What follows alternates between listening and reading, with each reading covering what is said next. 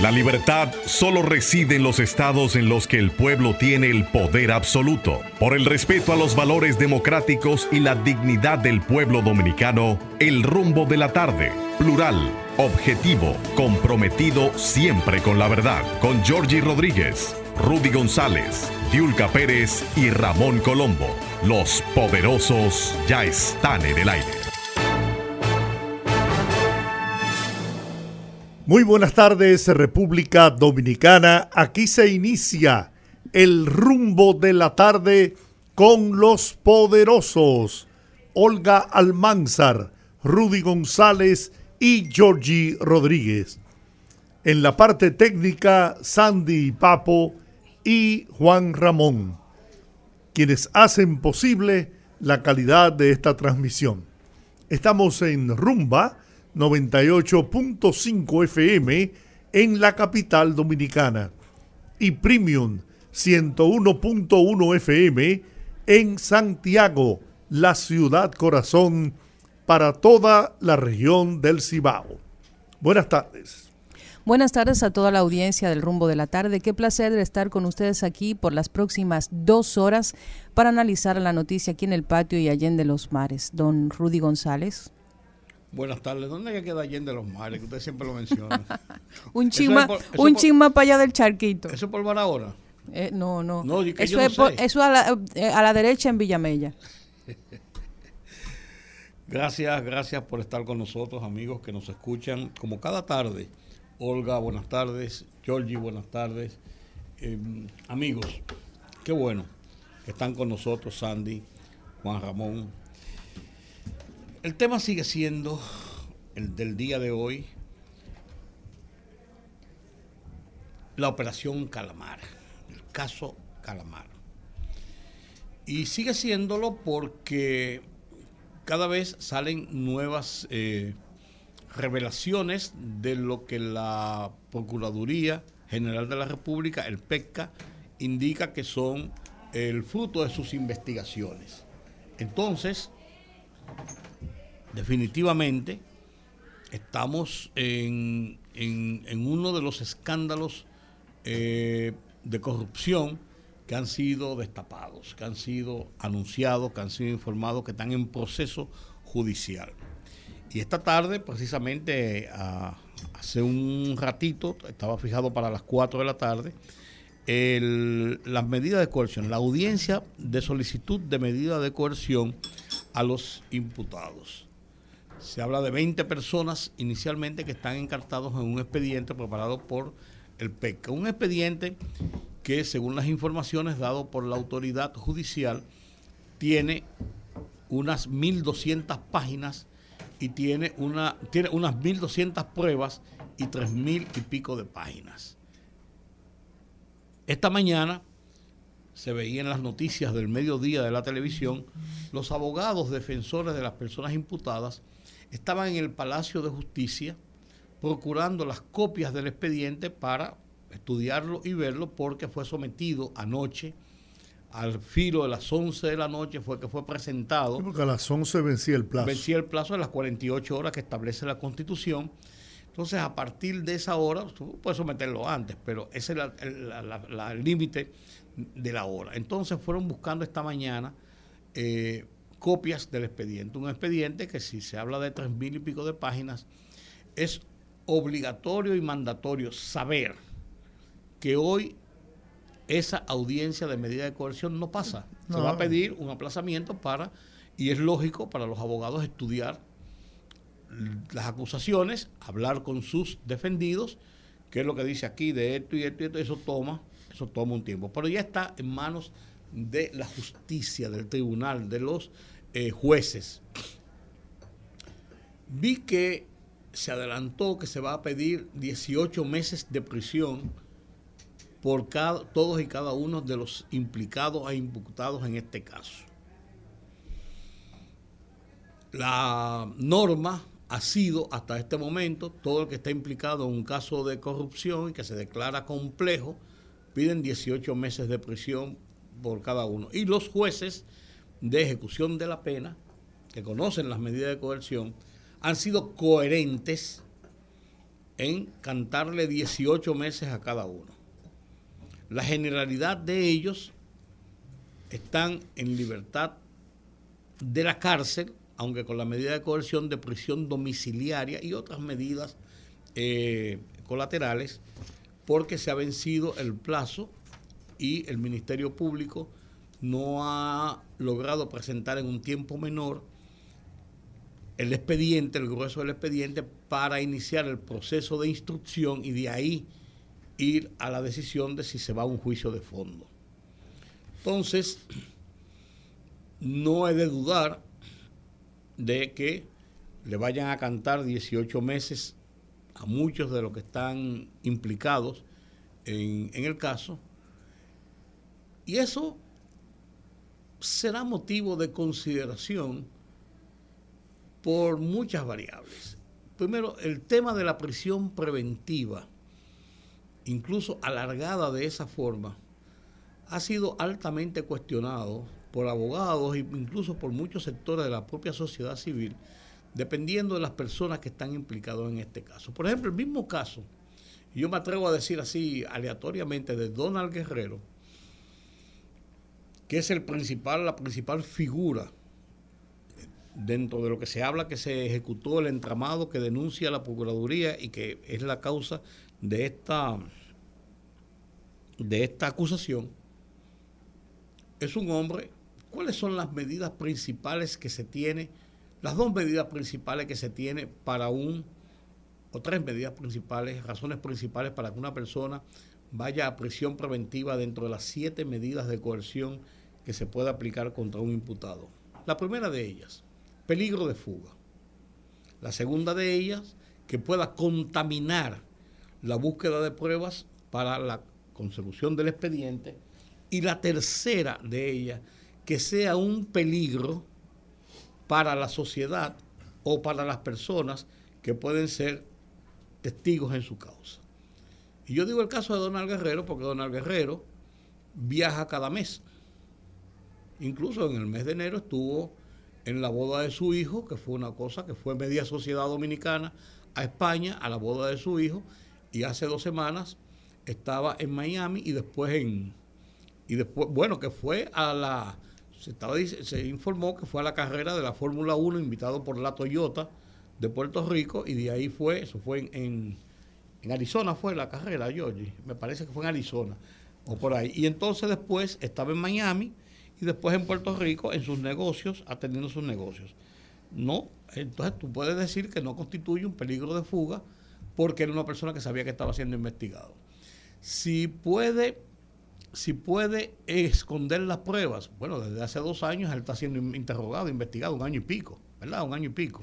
Fue investigado, interrogado, y que había un expediente en su contra, era la crónica de una muerte anunciada y lo sabía medio pueblo. Eso estaba anunciado y que si puede ser un peligro para personas eh, o para la sociedad, no sé. Si tiene arraigo para vivir en el país, yo creo que tiene lo suficiente. O sea, no, no, no, no, no sé. Pongo ese caso como ejemplo, porque ojalá, pienso yo, de que las medidas de coerción, de prisión, sean una, una expresión que obedezca que obedezca a las realidades de los presupuestos que presenten las personas, como dicen los abogados, y de la realidad de la persona a quien se le aplique.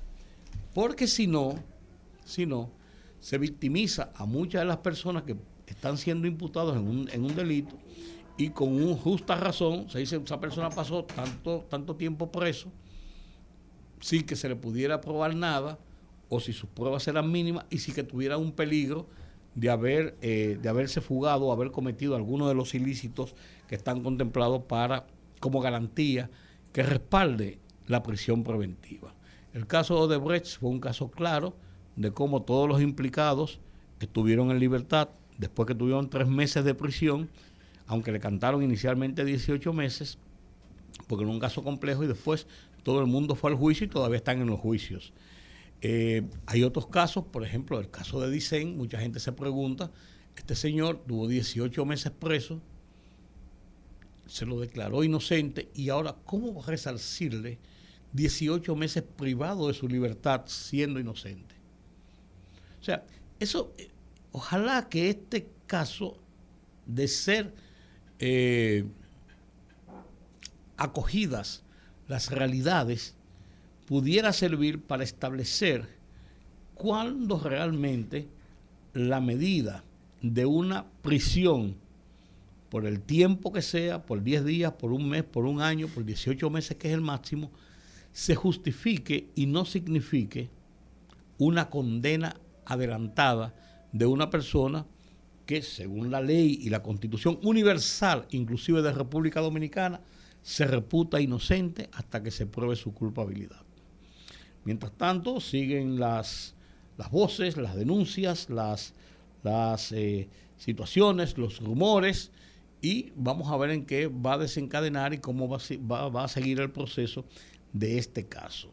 El, la Fuerza del Pueblo jugó una carta muy bien jugada política en el día de ayer cuando se desligó, sacó distancia de opiniones en favor o en contra y simplemente habló de que se cumpla el debido proceso y que se trate con la dignidad suficiente que manda la Constitución y los derechos que tiene cada persona que pudiera salir implicado en esto. El Partido de la Liberación Dominicana ha seguido sus principales dirigentes, miembros del comité político y otros dirigentes han, han seguido eh, endilgando que el tema es una persecución política.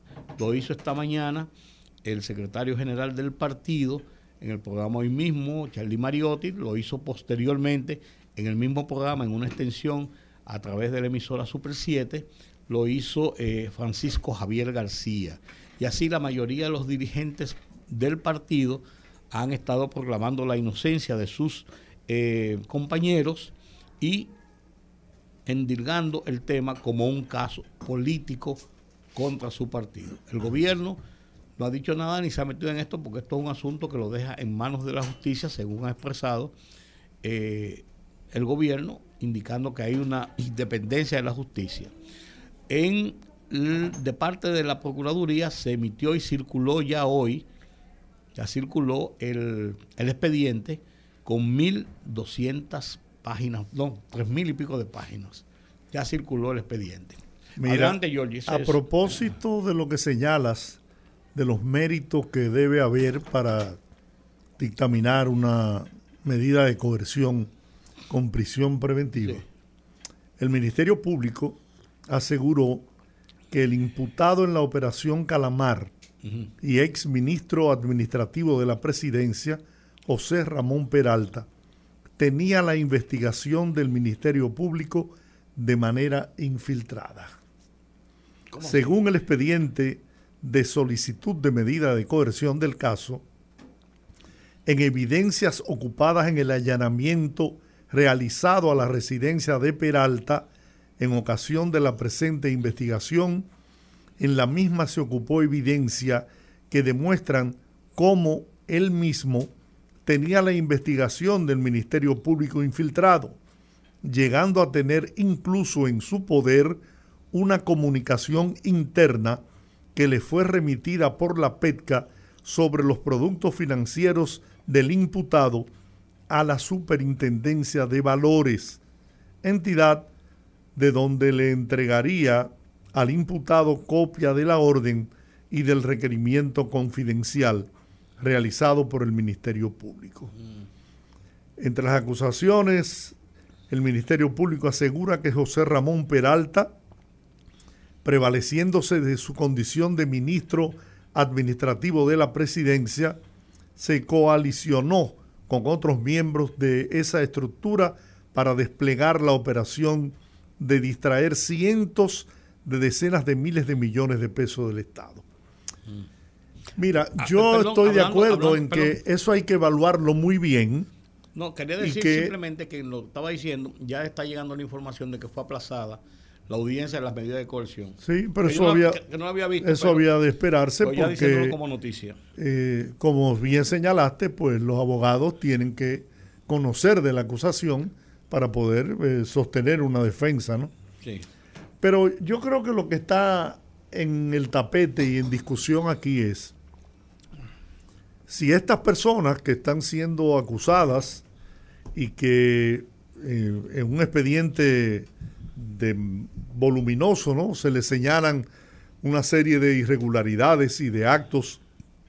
Lo importante es saber si esas acusaciones y todas esas pruebas que dice tener el Ministerio Público podrán ser sustentadas ante un tribunal y ponderadas por el juez. Entonces, yo creo que hace muy mal servicio a la tranquilidad del pueblo dominicano los que alterando el orden público tratan de defender a, los que todavía son inocentes, porque hasta tanto no haya un fallo de la cosa irrevocablemente juzgada, pues esa gente es inocente. Ahora, en este caso, el PLD, que ha hecho todo un espectáculo, eh, que ha roto los vidrios de, del Palacio de Justicia de Ciudad Nueva, que llevó turbas al Palacio de Justicia de Ciudad Nueva, lo que debe hacer es asumir como partido la defensa legal de estas personas que son dirigentes, miembros del comité político, la más alta, el más alto organismo de dirección del PLD, y, e, e irse a los tribunales y demostrar su inocencia. Porque, repito, hasta tanto no se demuestre la culpabilidad y sean condenados de manera definitiva, pues estos señores son inocentes. Ahora hay un cúmulo de pruebas que tendrán que ser analizadas, estudiadas y ponderadas por los jueces que tengan a cargo este, este juicio. Es lo que yo pienso. Mm. Que estoy ahí de acuerdo con Gonzalo Castillo. Hay que, tiene que imperar la calma, la tranquilidad y entender que una vez fuiste martillo y martillaste muy duro, demasiado duro y abusaste del martillo y ahora que te toca ser clavo, lo único que te queda es tratar de que ese martillo no sea tan cruel como fue cuando tú lo tenías en tus manos. Bueno, tenemos ahora a un amigo, compadre de Rudy González y miembro del comité político del Partido de la Liberación Dominicana, José Dantes Díaz, secretario de Asuntos Jurídicos del Partido de la Liberación Dominicana. Buenas tardes, José. Gracias por, bueno, no venir porque ya vienes del programa anterior. Buenas tardes para todos ustedes, para mi querido Rudy, para usted, don Giorgi, para todos los que integran este programa tan visto y escuchado en todo nuestro país. Quedo a eh, sus órdenes. Eh, Lindo esos lentes, Rudy. ¿Eh? Tan lindos esos lentes. Te lo vendo. ¿Va a asumir el PLD como partido la defensa legal de estas personas que están siendo acusadas, ¿no? Imputados, en este caso. Los imputados, correcto. No, el partido nunca ha asumido la defensa individual de nadie. Yo creo que desde el 2020 hemos eh, dicho que la responsabilidad penal es individual. Por eso cada uno de los imputados que son miembros del partido eh, tienen a sus abogados individuales. Y esto es importante resaltarlo porque si vemos del 2020 para acá y usted saca la cantidad de gente que realmente es miembro de nuestro partido en comparación con la cantidad de encartados, eh, hay una diferencia muy grande. La mayoría de los encartados no son ni siquiera miembros del partido, son, son gente que de una manera u otra tuvieron algún tipo de vínculo de relación con funcionarios, pero no son dirigentes del partido. En este caso, eh, tampoco va a ser la excepción. Cada uno de ellos, vuelvo y digo, tiene su defensa desde hace mucho tiempo. ¿Por qué? Porque esto era Vox Populis. O sea, eh, desde hace años se viene hablando de un supuesto caso en contra de Donald Guerrero, en contra de Peralta, en contra de todo el mundo, en contra hasta de gente que no existe ya. Eh, entonces, eh, ellos están ahí y son los que van a asumir la defensa técnica de cada uno de sus clientes. En el caso de Donald Guerrero, que tú resaltas, incluso el gobernador de Puerto Rico, en un mensaje dirigido y grabado y, transmitido por televisión, ha ofrecido toda la colaboración para eh, apoyar a las autoridades dominicanas en la investigación eh, en lo que se refiere a las eh, inversiones que tiene Donald Guerrero en la vecina isla de Puerto Rico. Incluso Muy bien. un conflicto eh, con- civil que tiene con, Comercial, sí. con el señor Eduardo Pellerano por la disputa de del- uno de los dealers que él tiene en, en Puerto Rico. Pero eso es tema de otro costado. Lo que yo me pregunto, entonces, ¿cuál? Yo no sé, porque ustedes están defendiendo a, a- a estos eh, dirigentes del PLD. No, lo, lo que ocurre, sí. Llegando a la- a- al extremo de que señalan esto como una acción política Totalmente. de parte del gobierno. Totalmente, don y Giorgio. yo, y yo te pregunto, José, Sí. ¿se puede decir que Jenny Berenice, Camacho y Miriam Germán responden a intereses políticos partidarios? Porque que yo recuerde, estos miembros del Ministerio Público fueron eh, figuras importantes en los gobiernos del Partido de la Liberación Dominicana que incluso los promovieron.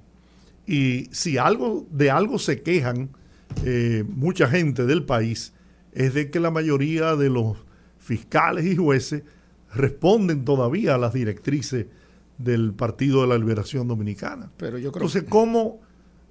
Yo quisiera entender cómo podemos decir que Jenny Berenice, Camacho y doña Miriam Germán, a quien incluso fue humillada, desconsiderada por Danilo Medina y Jean Alain Rodríguez en la evaluación que se hizo y que estoicamente soportó todas esas esa andanada de, de acusaciones. Sin embargo, esa señora, a pesar de eso, ha tomado distancia en los casos para evitar que se pueda interpretar como retaliación la participación de ella. Mire, eh, realmente eh, a la Procuradora General de la República yo la excluyo de lo que usted acaba de decir. Eh, a los procuradores adjuntos no los excluyo. ¿Y por qué digo esto? Porque, ¿Y por qué razón entendemos que esto es un caso mm, que tiene un ribete político y electoral? Porque esto es una investigación que supuestamente tiene dos años y algo llevándose en curso. Eh, que hasta la semana pasada ni José Ramón Peralta ni Gonzalo Castillo tenían la más mínima idea de que estaban siendo investigados para nada. Nunca fueron citados por la Procuraduría General de la República. En el caso de Gonzalo en el caso de Gonzalo Castillo le dijeron que lo invitaban a una entrevista eh, de cortesía. Vaya entrevista de cortesía que llega y lo que hace es que lo dejan preso. Entonces, lo que nos preguntamos es cómo es posible que un caso que ya tenía un tiempo investigado, porque cuando vemos ciertos documentos nos damos cuenta de una serie de, diligencias procesales que datan desde el 2022, entonces se espere al año preelectoral, a una fecha muy particular, para hacer esto y volver a repetir el guion de los atropellos, de los abusos y, y en este caso del oportunismo. ¿Por qué razón? Entonces, bueno, cuando uno analiza y nos damos cuenta, el gobierno, eh, esta gestión de gobierno del, PR, del PRM que está fracasando, se debe básicamente a precisamente eso, a la mala gestión que ellos han llevado a cabo. Y entienden que la única manera de quizás tratar de revertir esa situación es con más casos nuevos. No significa eso que nosotros nos oponemos a que se investigue a cualquiera de una manera correcta y de una manera legal. No, nosotros no, no nos oponemos y nunca nos hemos opuesto. Hemos pedido respeto al debido proceso, a las garantías fundamentales y a, y a los derechos fundamentales de los imputados. Ahora, no es un respeto al debido proceso ni una lealtad procesal que yo lo cite a usted por primera vez en la Procuraduría luego de dos años de yo hacer una investigación que le afecta y que usted no haya sabido nada y que usted quede preso ese, ese, ese día. No es respetar el debido proceso ni lealtad procesal que yo cite a alguien a la Procuraduría por primera vez y en vez de interrogarlo sobre el caso, le hable de pelota y le hable de cuál fue tu experiencia en ese ministerio. Y que luego de eso sea simplemente decirle usted queda preso. Entonces, ese tipo de prácticas eh, de un ministerio público que se jacta de ser objetivo e independiente, dista mucho de la realidad. Yo quiero volver a retomar el tema del aspecto de la politización del caso. Y ahí iba. Porque, déjame darte esta, esta, acotación. Sí. Mira, yo no puedo eh, calificarme de estratega político, aunque he participado, tú lo sabes, yo soy claro, político. Claro, que sí. Y participé al, lado del que ha sido mi líder histórico. Así es. El presidente Balaguer en todas las campañas. Y te confieso que me resulta difícil pensar que el Partido Revolucionario Moderno y el presidente Luis Abinader estén detrás de esto porque tú, igual que yo, sabemos que la depreciación, por llamarla de alguna manera, del PLD, solamente beneficia a una persona, Leonel Fernández, ¿o no? No, la depreciación del PLD beneficia al que esté en el poder.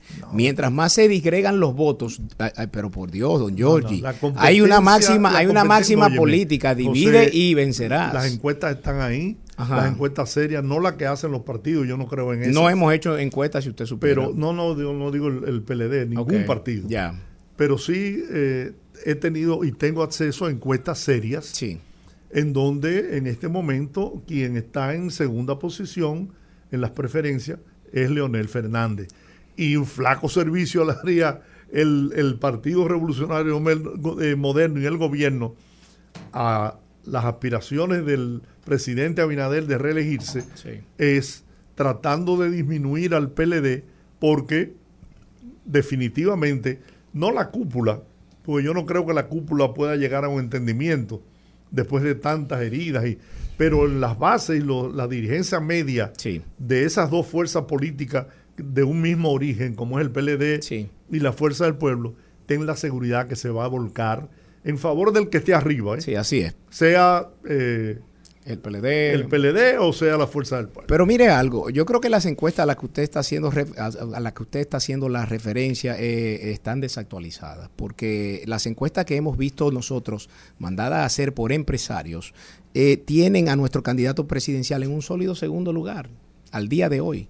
Entonces yo le invito a que intercambiemos documentos para que veamos en ese sentido, número uno. Número dos, ¿por qué nosotros entendemos que se ha politizado esto? Porque esto forma parte de una estrategia que no inicia ni termina ahí. Desde hace un año el PRM se ha dado a la casa de alcaldes y de directores de distritos electos en, en las boletas de otros partidos con el uso de recursos públicos, con el desvío de recursos públicos, lo cual ha quedado demostrado en varios programas de investigación que se han televisado y que el país ha sido testigo donde se ha hablado de nombres, montos, fechas, lugares, etcétera, hasta el uso de polideportivos para hacer los actos de juramentación donde se ha convocado gente de las instituciones públicas para apoyar esas actividades políticas. Entonces, cuando usted suma todos esos elementos unitarios, le lleva a una conclusión y es que el PRM quiere disminuir al PLD a su mínima expresión, pero no lo va a lograr. ¿Por qué? Porque el PLD desde hace un año está en las calles transformando y reestructurando su partido y cada día nuestro candidato presidencial sube más en las encuestas porque, porque además es el que menor tasa de rechazo tiene. Los otros dos ya tienen su tasa de rechazo mucho más alta y su techo del cual no van a pasar. Entonces yo creo que... Eh, un partido que se encuentre en un primer lugar sólido y que gane en una primera vuelta, no tiene que andar desesperado comprando alcaldes a diestra y siniestra por el país. ¿Por qué razón lo hace si está en un primer lugar? Un partido que está sólido en un segundo lugar no tiene que estar desesperado atrás del que supuestamente está en un tercer lugar para buscar una alianza de una manera desesperada. Entonces yo entiendo, yo creo que esos hechos son, son contradictorios, ¿no? Tú hablas de que hay el interés de reducir a su mínima expresión al PLD. Sí. Parece que copiaron al PLD con relación al PRD y al Partido Reformista Social Cristiano. Será al PLD de Leonel Fernández, no al de Danilo Medina. Y al de Danilo. no. Es el mismo PLD. no, no, imposible. imposible, imposible. Y también, y también convencieron, pues yo no, no me gusta ese término como que es grosero, convencieron a muchos alcaldes, diputados, eh, hasta senadores para que pasaran. Del, del 2012, no, mire, recuerde algo. En el, en el 2010, recuerde, con la reforma de la Constitución, las elecciones del Congreso Nacional y las municipales se extendieron por seis años. O sea, desde el 2010, del, el, el, el 2010 al 16, no hubo candidatos eh, de otros partidos que no fueran en las alianzas. Los senadores eran todos nuestros y repitieron. Recuérdense el cambio de la reelección por la reelección.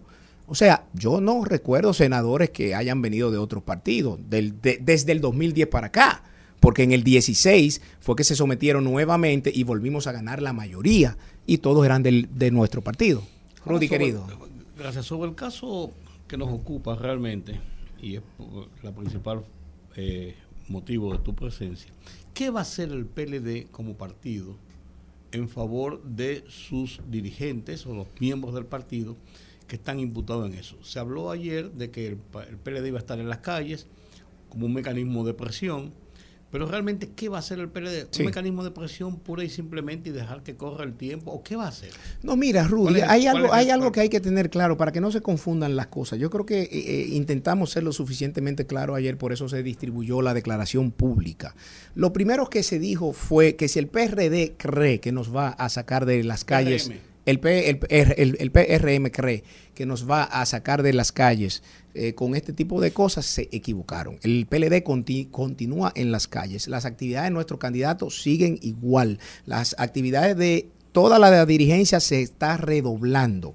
Eh, lo que sí hemos dicho eh, es que la inocencia o culpabilidad de los imputados se determina en la justicia, no en los medios de comunicación ni en las redes entonces eso está donde debe estar y ellos tienen a sus abogados. Ahora, nosotros en, términos políticos, ya dándonos cuenta de que este caso ha tomado un ribete totalmente político, por lo que expliqué, agarrar al ex candidato presidencial que no tiene absolutamente ninguna idea de dos años de una investigación que cuando usted lee los documentos lo meten ahí como algo pegado, porque dicen que se coalicionaron entre él y dos más para desfalcar al Estado, pero no dice cómo ni en qué momento.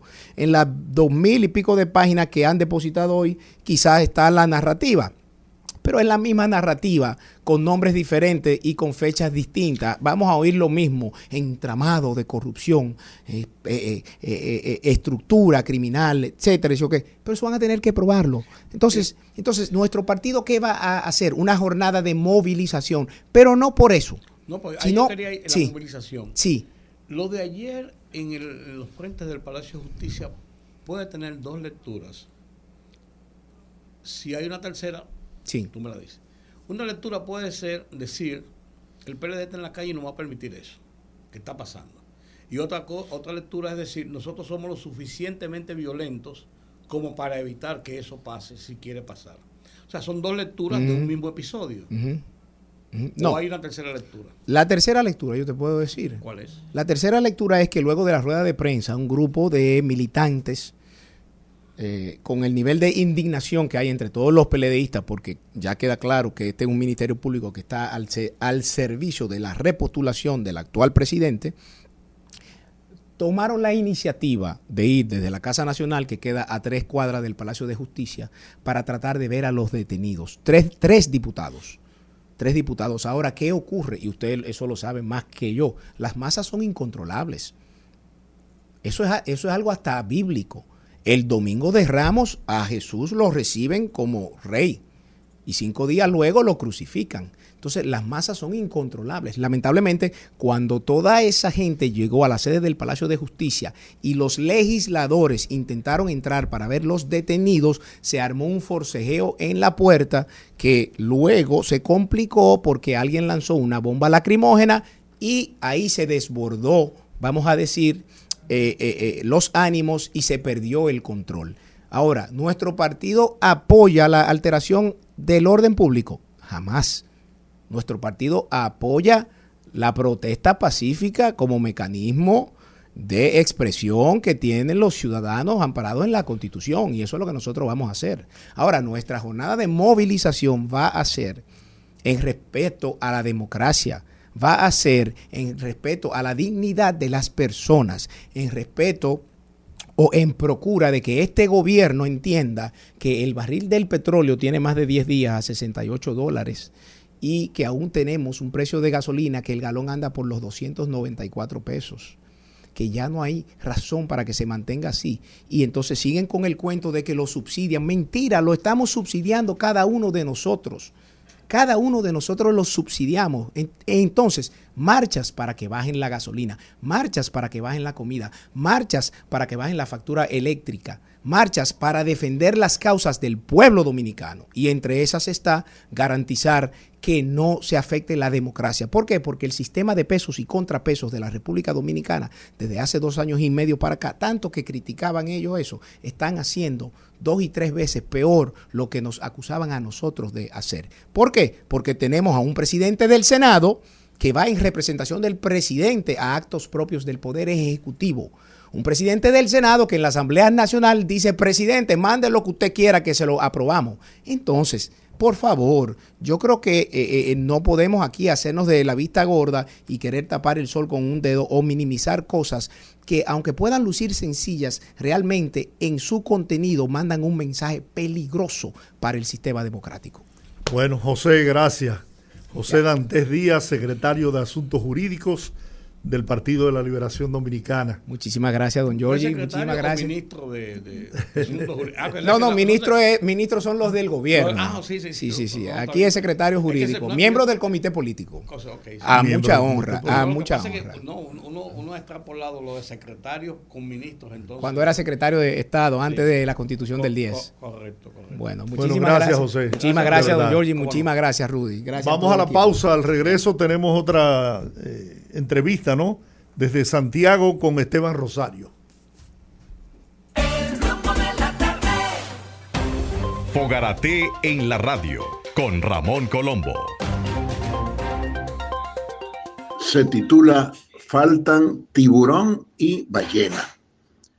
Operación antipulpo, operación coral, operación medusa y ahora operación calamar no sabemos a quién se le ocurrió asumir el mar como ámbito denominativo de los expedientes contra los grandes actos de corrupción del gobierno de Danilo Medina. No sabemos cuáles son las consideraciones analógicas que explican estas geniales designaciones que nos llevan a esperar dos operaciones que no debieran tardar mucho en producirse. Operación Tiburón, atención Danilo Medina, y Operación Ballena, ojo Leonel Fernández, que adornaría muy bien la actual precampaña electoral. Fogarate en la radio con Ramón Colombo. El rumbo de la tarde, el rumbo de la tarde, el rumbo de la tarde. Bien, estamos de regreso en el rumbo de la tarde y la verdad que nos sentimos privilegiados. Yo, en lo personal, siento gran respeto, admiración por el dirigente, líder político con el que vamos a conversar ahora. Tenía tiempo de que no lograba una entrevista con el doctor Guillermo Moreno, presidente del partido Alianza País. Pero lo primero en la vida es ser paciente, que con la paciencia usted lo logra todo. Buenas tardes, doctor. Un grato placer conversar con usted. El placer es mío, ese grupo de amigos tan apreciados. Gracias por eso. Un abrazo, a todos.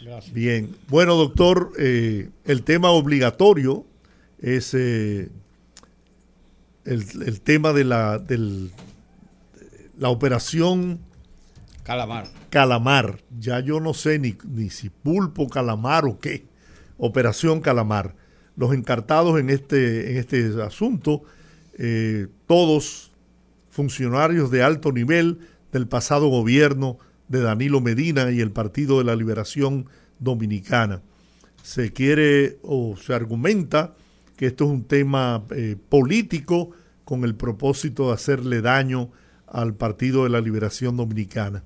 Me gustaría conocer su evaluación sobre este tema. En primer lugar, estamos frente a un hecho eh, de grandes proporciones en materia de corrupción. Los, los hechos que ha puesto en evidencia el Ministerio Público en la investigación que ha hecho supera con creces lo que había sido denunciado como el soborno de Odebrecht. Y eh, en este caso estamos también frente a una mafia, un entramado de funcionarios públicos del más alto nivel. Y eso entonces revela eh, de manera eh, muy clara el nivel de corrupción que ha habido en el Estado Dominicano y particularmente en los gobiernos del Partido de la Liberación Dominicana.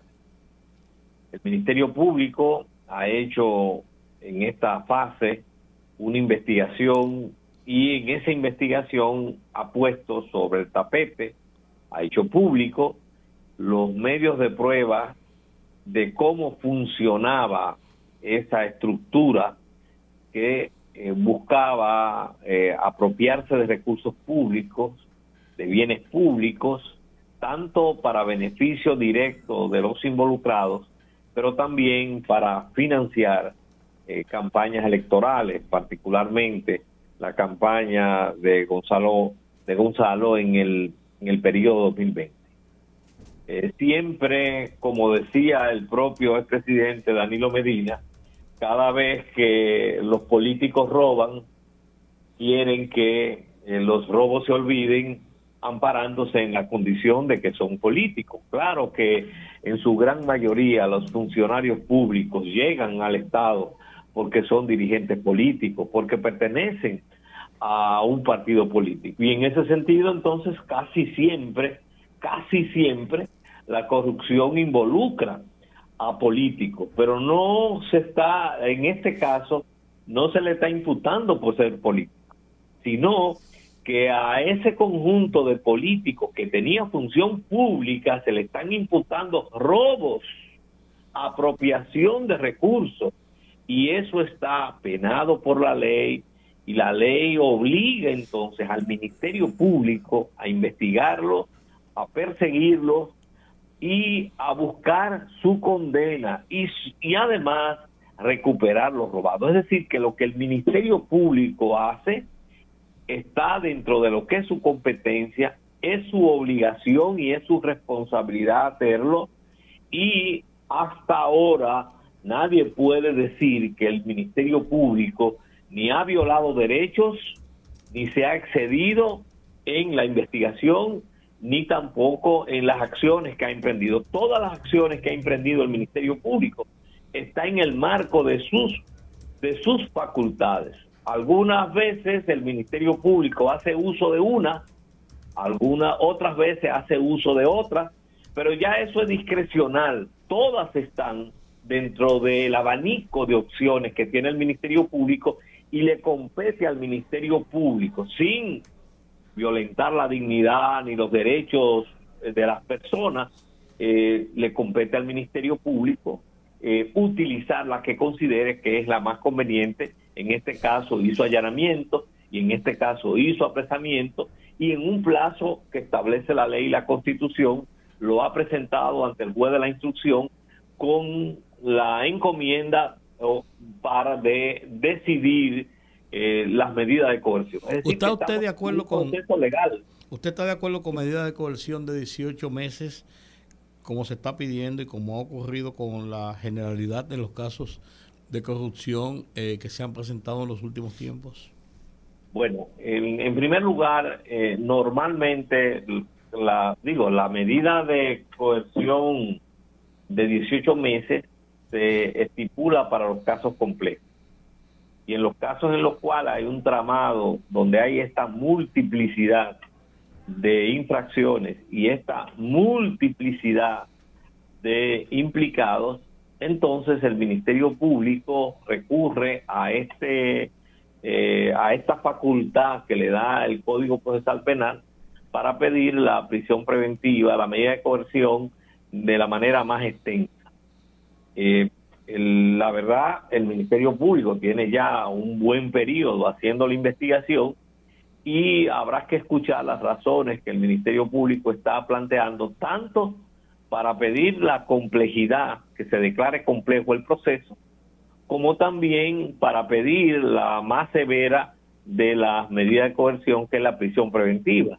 Eh, el Ministerio Público tenemos que eh, darle un voto de confianza de que lo, está haciendo su investigación y está haciendo eh, su apreciación de los hechos y está viendo además tal vez circunstancias, peligros que a ellos, que son los que están dirigiendo la investigación, le, le compete exponerla ante el juez. Y es el juez el que va a tomar la decisión finalmente de si es pertinente o no declararlo complejo y de si es pertinente o no, en este caso, extenderlo hasta 18 meses. Pero habrá que escuchar los razonamientos, habrá que escuchar los planteamientos, los argumentos del Ministerio Público, porque no estamos hablando de un, de un grupo de, de robapollos o de gente que lo que roba es el plátano en una finca. Estamos hablando de todo un tramado mafioso con grandes conexiones, primero en el propio aparato del Estado, en, específicamente con conexiones todavía dentro de la posiblemente de la administración pública, pero además que tiene protección y, conexiones en el poder legislativo, tiene conexiones en el propio poder judicial, posiblemente en el propio ministerio público. Entonces, en ese contexto es que tenemos que ver que no estamos hablando de, de, eh, los cantores de Viena, estamos hablando de una estructura mafiosa que fue capaz, de acuerdo al planteamiento que hace el Ministerio Público, de distraer 19 mil millones de pesos entonces, en ese contexto hay que escuchar al Ministerio Público, porque eso es lo que hemos aspirado como sociedad, que se castigue la corrupción, que los corruptos vayan a la cárcel, ¿eh? que además de eso se recupere lo robado. Entonces, cuando el Ministerio Público hace eso, tenemos que ponernos, eh, darle el apoyo al Ministerio Público, porque cuando estos corruptos, estos que se roban los bienes públicos, eh, se benefician de la impunidad ¿Quién es el que sufre? El pueblo que paga impuestos.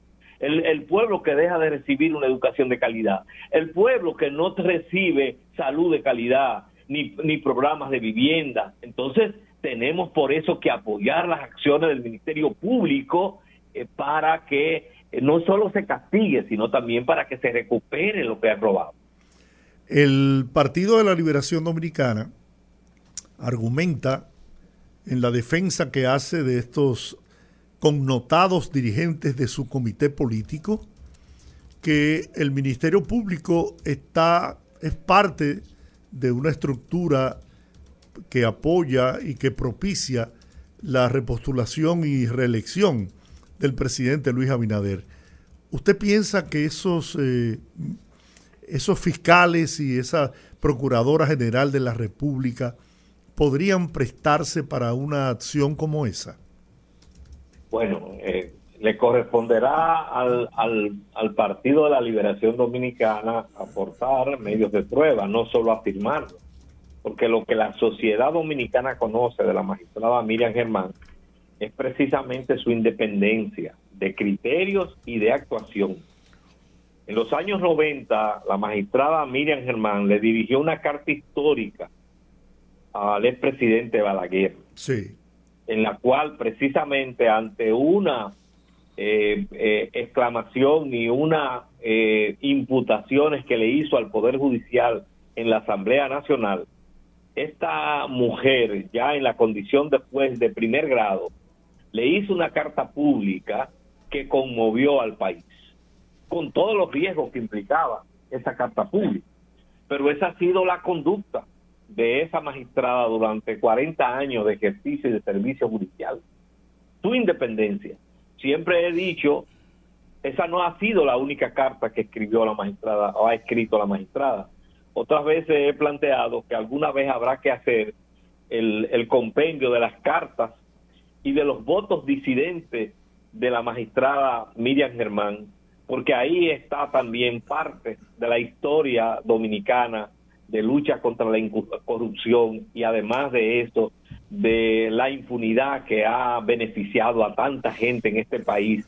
Y ella ha sido siempre una voz, una voz que se ha levantado para defender, por un lado, los derechos humanos, la legalidad, la institucionalidad democrática, pero también el enfrentamiento de la corrupción y que no haya impunidad en un régimen, en un Estado de Derecho donde se respeten eh, las libertades y también los derechos eh, de todos los ciudadanos. Es decir, que el, la, eso no, la, la misma población se da cuenta que eso se trata de un argumento más. Lo que sí es penoso, y lo quiero decir porque para mí eso fue hasta indigno, ver el, el, local del Partido de la Liberación Dominicana, el local donde alguna vez hizo acción política Juan Bosch, un político pulcro, desde donde en muchas ocasiones se hicieron precisamente contundentes denuncias contra la corrupción, ver a ver, ver ahora a mucha gente que como se decía hace unos años son carne de presidio, ver a mucha gente ahí defendiendo a corruptos, a hombres a hombres que han eh, se han eh, apropiado de recursos públicos, que lo utilizaron para beneficio personal y para mil cosas más, y ver entonces hoy día convertido ese partido y esos salones que alguna vez, desde los que alguna vez habló y actuó Juan Bosch, ver, verlo convertido en una cueva de Alibaba.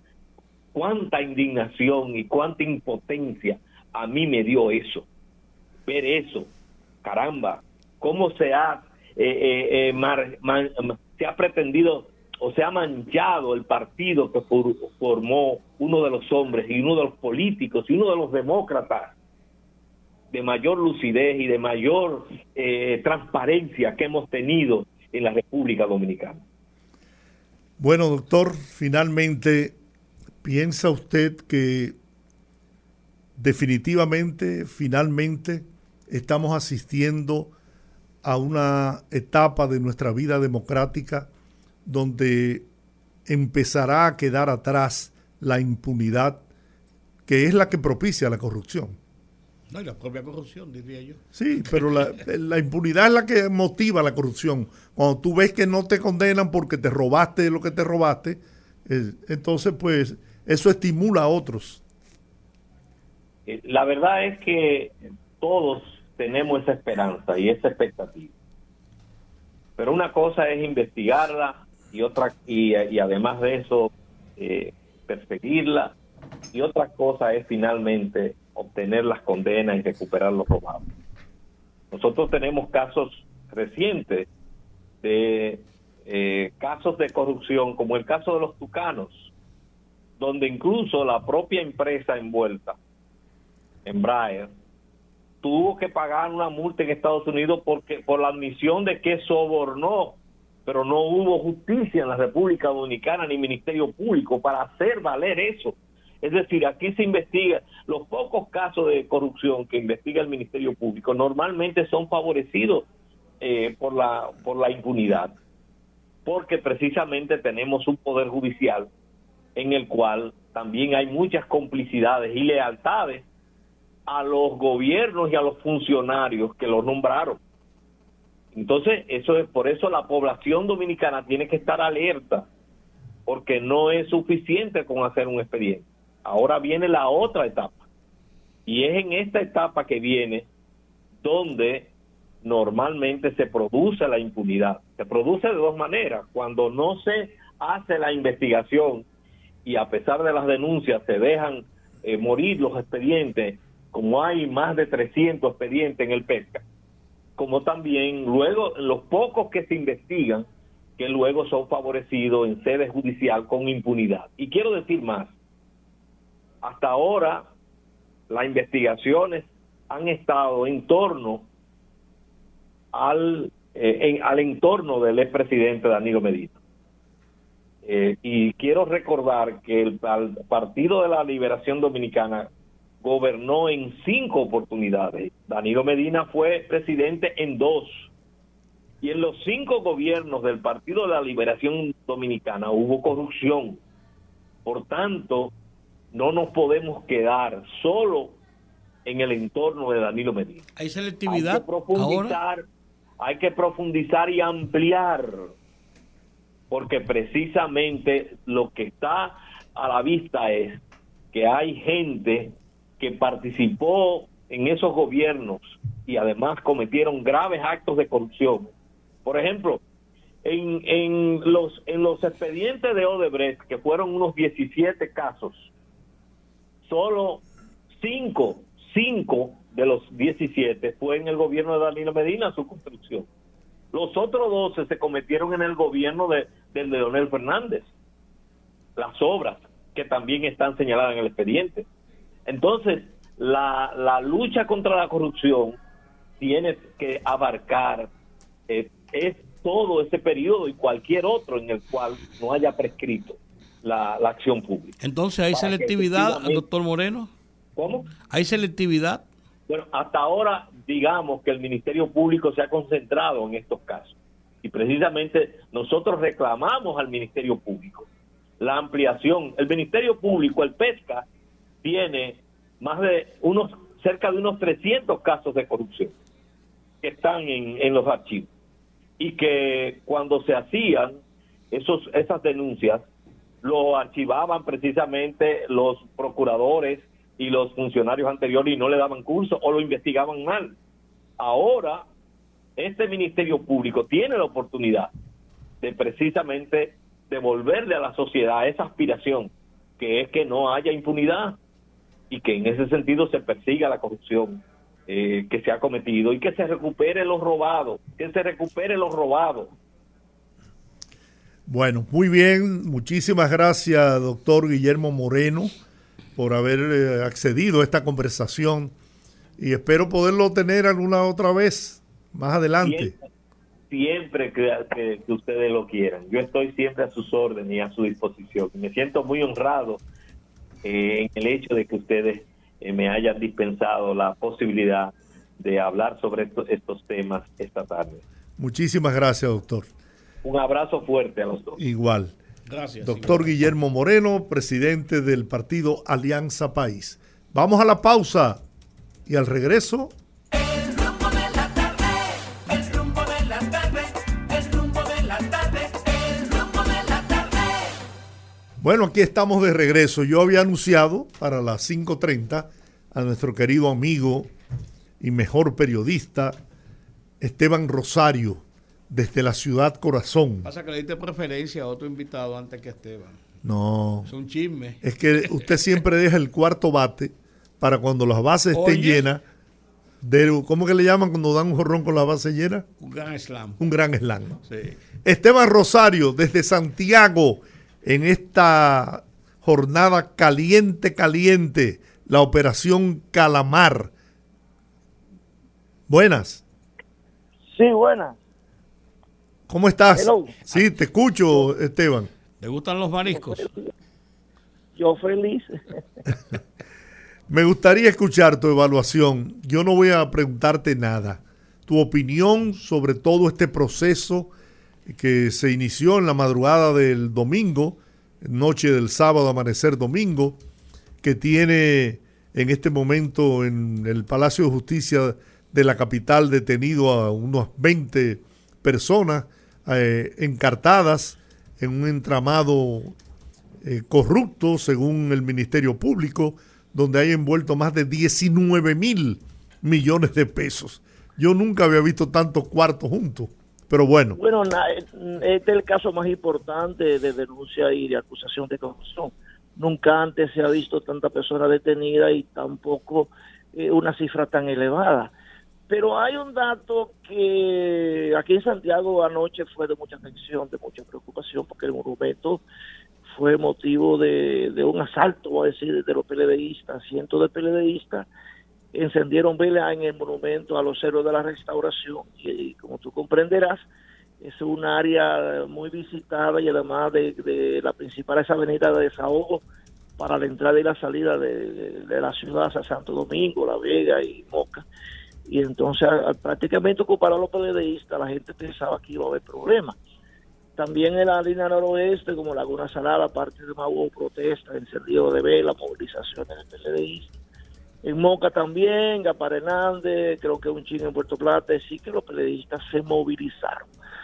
Eh, es la primera reacción del PLD en términos de, de- de movilización callejera y de protesta con encendido de vela en caso de, de, de, de de- las acusaciones de corrupción. En las anteriores, el PLD se quedó pasivo, no hubo reacción ni de protesta, solamente reacción mediática, pero ahora fue una combinación. Todos los programas de televisión y de radio han sido ocupados por los PLDistas en Santiago. Eh, con personas como Aura Toribio, dirigente del Comité Central, que ella es la vocera actualmente en Santiago y eh, están tomando los medios de comunicación, la radio y haciendo denuncias en los periódicos como la información, defendiendo, eh, eh, es un caso muy muy especial, defendiendo a Gonzalo Castillo, ¿eh? que, es, es diferente. Eh, solamente, y eso me, me ha sorprendido, cómo el PLD está defendiendo a Gonzalo Castillo, pero no defiende a los otros acusados, que es una diferencia con las otras querellas presentadas contra PLDistas. No había un una defensa exclusiva de una persona, ahora sí. La defensa se ha centrado en Gonzalo Castillo. Lo que he visto y he oído en la calle, eh, Gonzalo ha recibido un gran eh, apoyo de simpatía en este caso.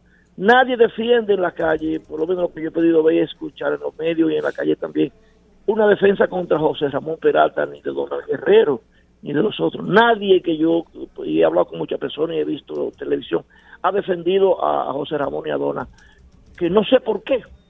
Nadie ha dicho que sean inocentes ni culpables. Nadie lo menciona. Pero cuando se trata de Gonzalo, la gente entiende que es inocente. Eh, no sé si es inocente o culpable. Estoy diciendo lo que yo Lo he que lo que has oído. escuchado. Lo que he oído y entonces ha, ha recibido una muestra de simpatía muy elevada, incluso hasta de periodistas que no son PLDistas ni cosas por el estilo.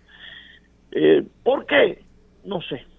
Razones habrá, a lo mejor es agradable, o es una buena gestión, o es simpático, o lo que sea, pero eh, hay una contradicción. Los otros, silencio y defensa con Gonzalo. Habría que investigar este caso realmente. ¿Tú piensas que, como dice la dirigencia del PLD, este es un caso que ha sido politizado, que es político, que persigue destruir al PLD para propiciar desde el Ministerio Público la reelección de Luis Abinader? No, no, de qué político es político. Bueno, Rudy lo dijo ayer o antes de ayer. Porque es un dinero que ha sido para la campaña electoral. Entonces, es un caso político, eh, esencialmente político. Lo que dice el PLD que para destruirlo y para la campaña de la reelección, no, no creo, no. Las pruebas son suficientemente sólidas y hay testigos que han hablado, como Banán y, y Mimilo Jiménez, y además, eh, eh, si tú- yo estoy leyendo el expediente, llevo ciento y pico de páginas. El expediente está muy, muy bien elaborado con pruebas y, y con... eh, Bueno, Mimilo. Mimilo, ya que lo menciona, dijo que a- precisamente a Gonzalo Castillo le había entregado, según el documento del Ministerio Público, le había Pero entregado en el- en el 3.900 expediente- millones de pesos.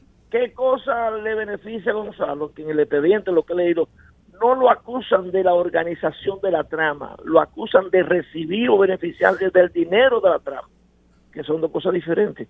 José Ramón y, y Dona son acusados de la organización y la ejecución de la trama corrupta. A, Gonzalo solamente de haber recibido los 3 mil millones, hay una diferencia. Quizá por eso es que la gente está viendo con simpatía a Gonzalo. Una interpretación mía, ¿no?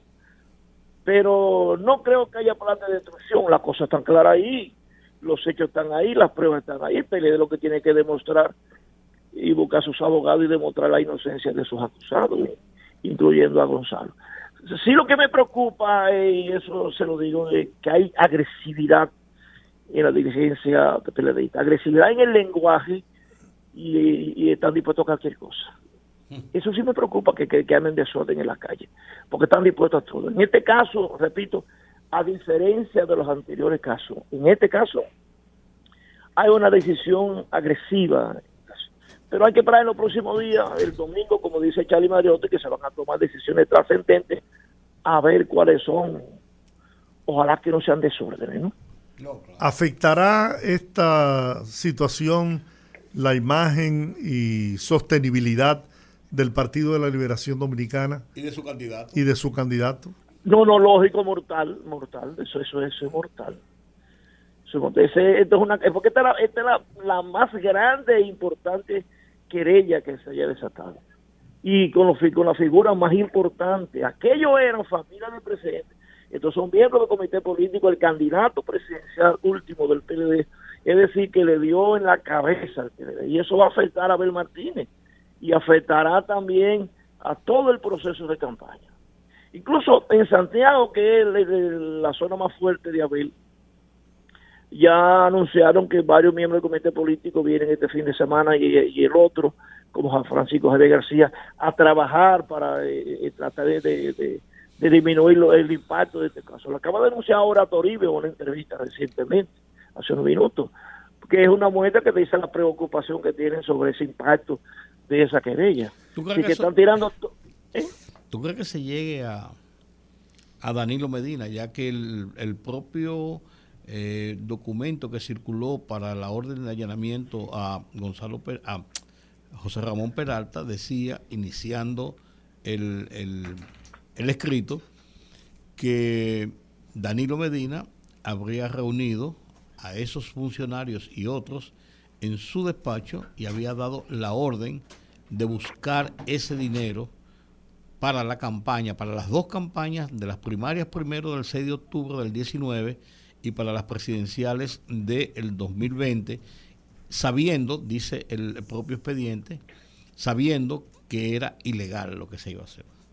Mira, Rudy, la experiencia nos dice, en este país donde el presidente es, como dicen en el campo, el papaupo de la mantica, esas cosas no se hacen sin desconocimiento de un presidente de la República. Eso no es posible. Que haya posibilidad de incriminarlo, no, no creo, este país no está preparado para eso. Y ya Hipólito Mejía lo ha dicho con mucha inteligencia, la seguridad y la paz social, la paz política es mucho más importante.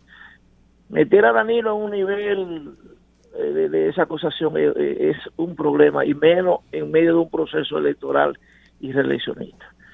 Que, que haya razones para hacerlo, de sobra, de sobra. Es que, es que un ministro y un candidato presidencial, como el evento que se gastó un dineral, con la, el, supongamos el desconocimiento del presidente, no es posible en la República Dominicana. No es posible.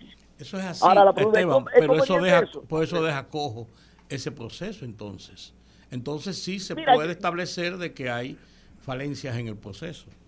pero lógico que sí. Ahora, tú sabes lo que yo creo, que Danilo será la última tacita que van a romper en el proceso.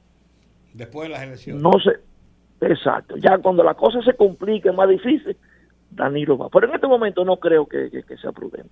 Ni creo que lo vayan a, a involucrar tampoco. Tú que eres un hombre con altos niveles de información, ¿hay en, en el turno de espera eh, algunos otros altos líderes y dirigentes del PLD? Mira, aquí lo que se espera es Abel Martínez. En Santiago la gente, cuando que a Abel le toca. Que recuerda que el jefe, el jefe de campaña de González fue Abel Martínez. El jefe de campaña fue Abel Martínez. Entonces, ¿cómo que Abel Martínez tampoco sabía de, de ese entramado de corrupción? Si era el jefe de campaña. Él y Abel también ahora. mejor él estaba ¿Eh? en Santiago y la cosa fue aquí. No, él no estaba en Santiago, él no estaba en Santiago, estaba en el país entero. Él abandonó a Santiago. Y fue eh, de los ejecutivos de esa campaña. Entonces la gente se pregunta, ¿cómo Cabel tampoco sabía ni se ensució? No pudo haberse saltado el chartico, el, cha- el charquito de, de Pérez y no ensuciarse. O sea que si a una persona que todo el mundo espera, digo todo el mundo en términos de político, no metafórico, es el caso de Abel Martínez.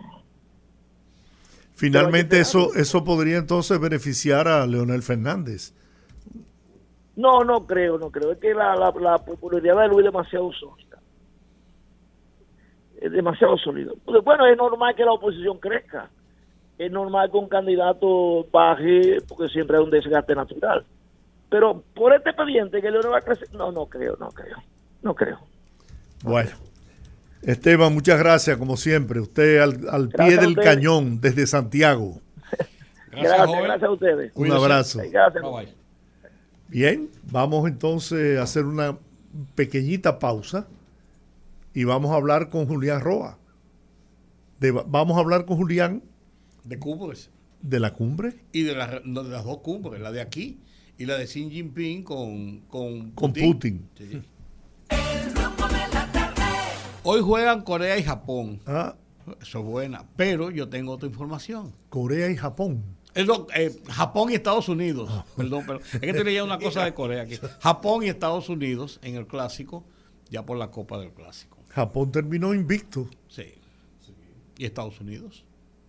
No, Estados Unidos perdió uno. No. Sí, perdió, perdió. Estados Unidos perdió. Ah, ok. Eso, Japón fue la que le dio a México. Ok, pero yo tengo otra nota que hay que, hay que, hay que analizarla con mucho más detenimiento, por el, el informe del Departamento de Estado de los Estados Unidos que se hace anualmente y donde dice que la corrupción continúa siendo un serio problema en la República Dominicana. Y dice, además de eso, es un informe que ellos hacen y evalúan país por país en todo el mundo, con el derecho que le da a los norteamericanos eh, juzgar al mundo de acuerdo a, a- a cómo ellos ven el respeto a los derechos humanos en cada país.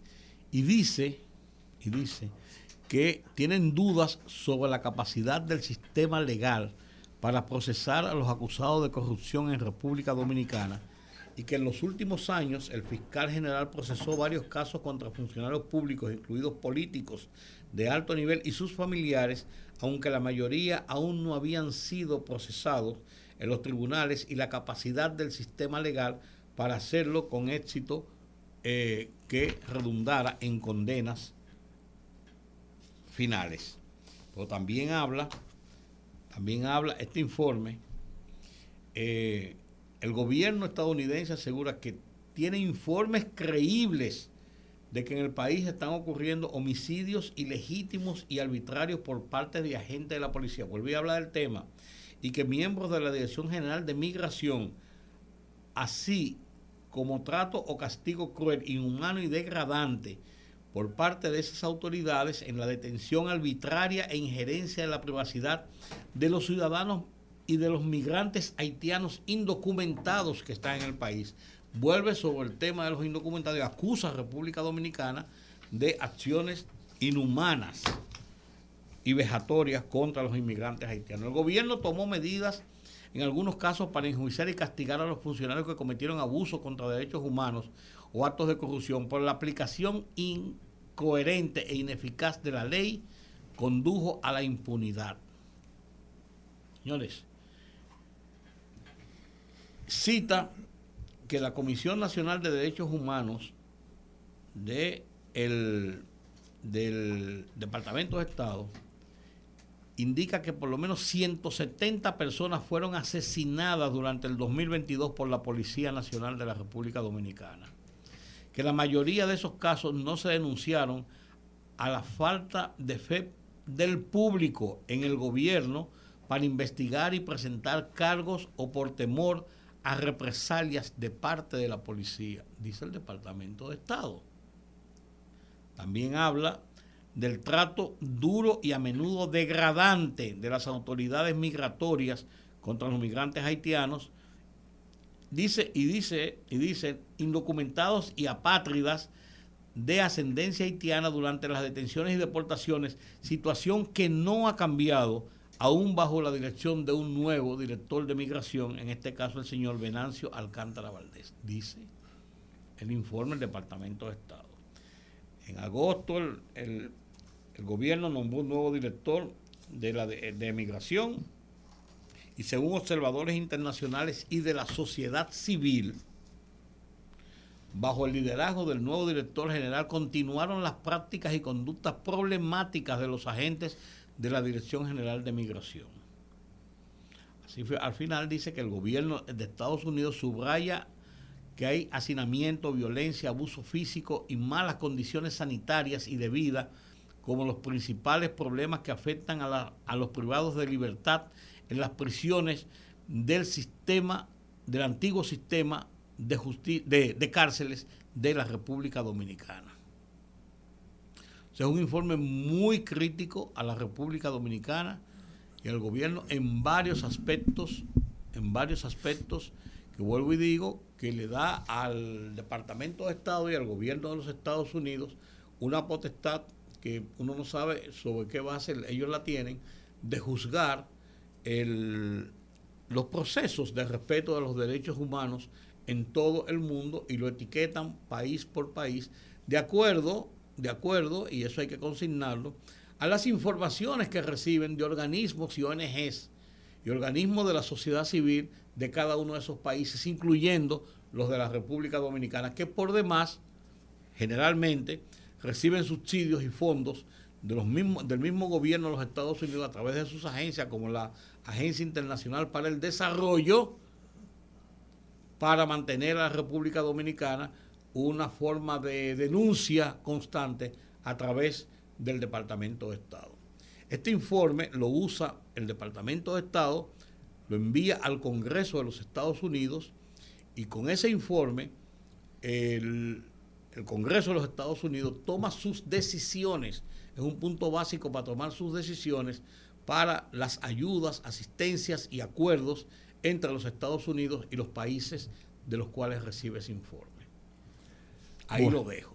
Yo, yo espero, espero, eh, espero con todas, señores, con todas eh, las, las buenas de la ley, espero ver en las próximas horas, los próximos días, incluso a propósito de una cumbre que hay en República Dominicana, una reacción de la Cancillería Dominicana, del gobierno dominicano, en torno a este informe que embarra la acción del gobierno en el caso de las violaciones que ellos dicen de los derechos humanos a, contra los haitianos, de violaciones de ejecuciones de la policía, es decir, asesinatos de parte de la Policía Nacional y además de eso, de un estado de corrupción que dice que persiste en la República Dominicana. Bueno, Digo el yo. Instituto Nacional de Tránsito y Transporte Terrestre, Intran, informó que del 23 al 25 de marzo se realizarán cambios en algunas vías de tránsito de la ciudad de Santo Domingo a propósito de la 27 Cumbre Iberoamericana de Jefas y Jefes de Estado y de Gobierno. Quédese en su casa y no tiene nada que hacer. Las interrupciones serán de manera intermitente durante los tres días y comprenden varias calles de los sectores Bellavista, La Julia, Matahambre, Centro de los Héroes, Villa María, Zona Universitaria, Gascue, ay Gascue, Ciudad Nueva, Ciudad Colonial y San Susi. En ese sentido, la institución hizo un llamado a la ciudadanía ante los cambios temporales y a la vez invitó a mantenerse informada de todos los detalles de cambio en las vías a través de su cuenta de Instagram. Dentro de las medidas adoptadas para los días señalados, no se permitirá estacionamiento en los entornos previamente identificados y se exhorta a los ciudadanos estar atentos a la recogida de basura al momento del camión pasar por su zona, de manera que la circulación de estos sea breve. Bueno, se desapareció Julián. Sí, seguimos en eso. Salió Está- huyendo está por la derecha. Está en cumbre. Está en la cumbre. Bueno, pues vamos entonces a la pausa, yo creo, y a la vuelta vamos a hablar con la gente. Hay una información Ah, antes de irnos a la pausa que, la, que es sobre Donald Trump. Finalmente lo cogieron preso, ¿no? No, Era hoy, Ante la posibilidad de cargos penales, Donald Trump esperó el martes en la Florida, mientras New York se preparaba para las interrupciones que podrían seguir a una acusación. Los contendientes republicanos en la carrera del 2024 evaluaron el impacto que podría tener un enjuiciamiento en una campaña en la que el expresidente es un contendiente principal. Durante el fin de semana, Donald Trump afirmó sin evidencia que sería arrestado el martes, pero no había indicios de que la predicción se hiciera realidad. Un gran jurado de Manhattan pareció dar un paso importante el lunes al escuchar a un testigo favorable a Donald Trump, presumiblemente para que los fiscales pudieran asegurarse de que el panel tuviera la oportunidad de considerar cualquier testimonio que respaldara su versión de los hechos. Vamos a la pausa, al regreso, que hable el pueblo. Conectando con la gente, que el pueblo hable en el rumbo de la tarde.